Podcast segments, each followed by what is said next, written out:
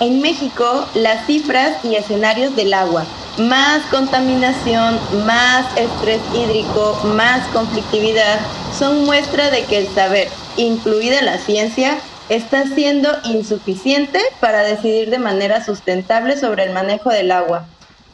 ¿Por qué?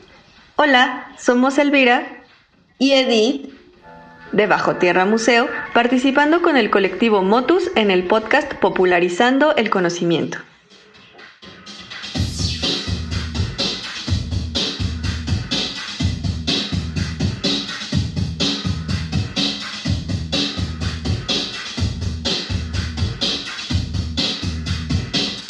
Del agua se sabe casi todo. Su composición química, su dinámica geográfica, sus estados de materia, sus dilemas morales, su dimensión cultural, ritual y simbólica. Sin embargo, no todas las personas sabemos todo sobre el agua, ni todo lo que ella implica es considerado siempre al momento de decidir sobre su uso y destino. Tan cotidiano que a pocos interesa cuando está presente. Pero tan vital que a todo mundo preocupa cuando se pone en riesgo.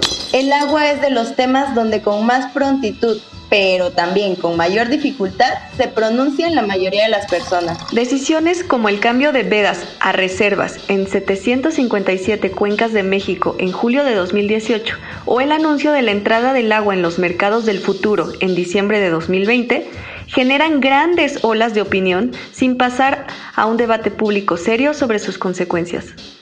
En cambio, terminan en memes sumamente polarizados, donde todos opinan con la seguridad de una verdad absoluta y paradójicamente también todos descalifican las opiniones contrarias de no saber o no entender de lo que hablan. No entienden de mercados, no entienden de política, no entienden de hidrología. Si todos saben y nadie sabe, entonces, ¿quién sabe? Y si la pregunta no es quién sabe del agua, sino qué se sabe de ella, en realidad todo depende del sesgo donde se mire, porque la ciencia moderna, aunque hoy intenta revertirlo, durante mucho tiempo fragmentó el conocimiento, perdiendo capacidad de dar cuenta de la complejidad en el mundo. La agrupación del saber en ciencias naturales y ciencias sociales ha reforzado una división artificial de la realidad. El derecho mira lo legal, la economía lo económico, la política lo político y la ciencia natural a la naturaleza, como si verdaderamente estas dimensiones pudieran separarse. Volviendo a las zonas que cambiaron de veda a reserva en verano de 2018, pasar de una arcaica prohibición de la explotación de aguas, rebasada por la proliferación descontrolada de tomas clandestinas, a una permisión restringida y condicionada a estudios técnicos previos, parece una medida a todas luces ventajosa. Sin embargo, no parece tan conveniente si a esa argumentación superponemos que en muchos casos los balances hídricos en los que se basan dichos estudios se encuentran desactualizadas, con alto margen de error o que la vigencia a 50 años de las reservas no considera los posibles cambios en la disponibilidad de las aguas con el paso del tiempo.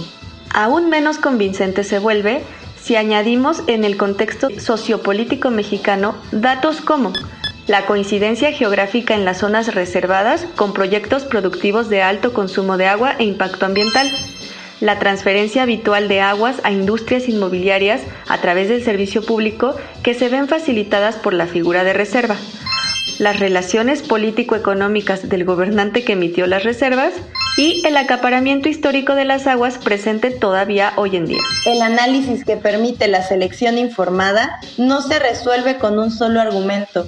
Es necesaria la interacción de datos e interpretaciones de diferentes campos del saber. Lo mismo pasa con los instrumentos de mercado, que en teoría prometen eficiencia, suponiendo que si el agua es cara, habrán motivos para ahorrarla, o que la especulación amortiguará los riesgos de los más desventajados, desestimando el resultado histórico que ha tenido la mercantilización del agua, la sobreexplotación derivada de intentos previos de este tipo de medidas y las diferencias de poder que en la práctica en realidad convierten al despilfarro en algo rentable, a la especulación en una simple falla del mercado y dejan fuera valores del agua que no caben en una lógica mercantil. Para entender al agua no basta saber, hay que entender al saber. Un saber que fragmentado dificulta la comprensión integral de la realidad fragmentación que también ha sido utilizada por mucho tiempo para definir quién cabe y quién no en las decisiones del agua, así como para el control político de esta. La gestión, concentrada exclusivamente en manos de expertos, ¿expertos en qué específicamente? Hace difícil para la población conocer las causas reales de la escasez. Falta el líquido pero se consiguen pipas, se crean conexiones informales a la red pública, se venden garrafones. Entonces, ¿había o no había agua? Si lo que hay no es escasez, sino falta de disponibilidad, la pregunta más bien es, ¿para quién hay y para quién no hay agua? Paradójicamente, mientras todos saben, nadie logra prevenir. En las últimas tres décadas, la conflictividad alrededor del agua en América Latina ha ido en dramático aumento. Desde la guerra del agua en Bolivia en 1999 hasta la situación actual de Chile. Tan solo en México pasamos de 25 a más de 90 conflictos en las últimas dos décadas. ¿Qué tal si reilamos los trozos hacia un conocimiento que nos permita entender y actuar mejor? Te invitamos a conocer Bajo Tierra, un espacio donde estamos haciendo este esfuerzo para reintegrar colectivamente el saber. Nos gustaría mucho saber qué piensas. Escríbenos en nuestras redes sociales, en Facebook, Twitter e Instagram de Colectivo Motus o de Bajo Tierra Museo. Si quieres volver a escuchar esta cápsula, busca su podcast en Spotify. Hasta, la, próxima.